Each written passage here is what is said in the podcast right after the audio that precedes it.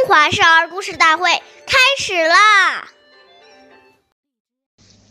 是叔父，如是父；是请见，如是见。对待自己的叔叔伯伯和他人的父辈时，应像对待自己的父亲一样；对待堂兄表兄和他人的兄长时，也应像对待自己的兄长一样。岁月易流逝，故事永流传。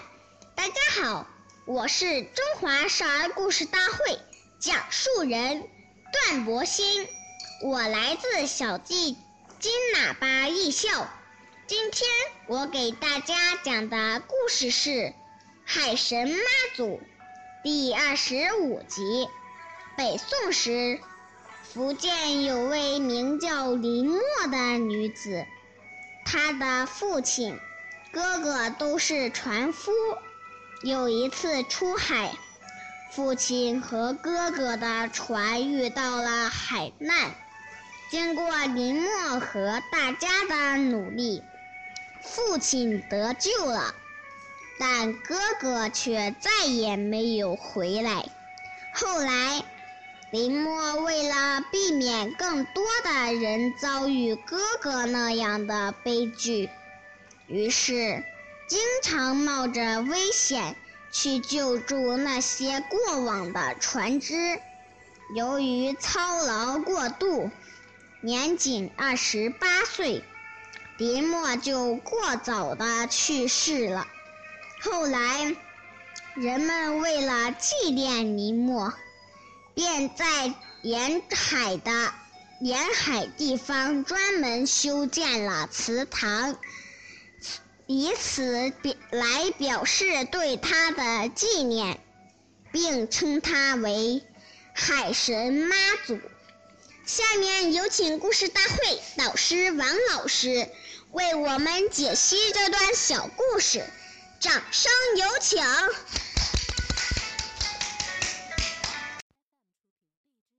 好，听众朋友，大家好，我是王老师，我们来解读一下这个故事。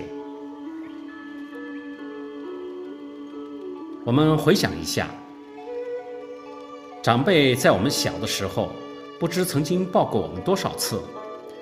他们在心里祝福我们健康成长，对我们有很多的提携关怀。这份情，我们要时时存在心里。当他们有需要的时候，我们一定要尽心尽力去帮忙。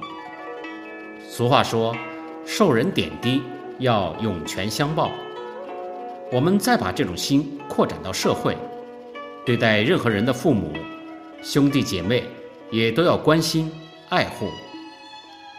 当我们有了这样的态度，心胸就会非常的开阔，量大福也就大，人生才会充满快乐。有人认为，现代社会独生子女无兄弟姐妹，故不需要情谊。这种看法是狭隘的、短浅的。兄弟一论也叫长幼，孩子长大成人，进入社会，如有前辈、晚辈，有年长于己而有才德者，既视之如兄，就是替道。晚辈能虚心向学，前辈能教而无倦。人类文化方能传承不绝，故曰：“四海之内皆兄弟也。”好，感谢您的收听，我们下期节目再会。我是王老师。想参与讲故事的同学，请关注我们的微信号“微库全拼八六六九幺二五九”。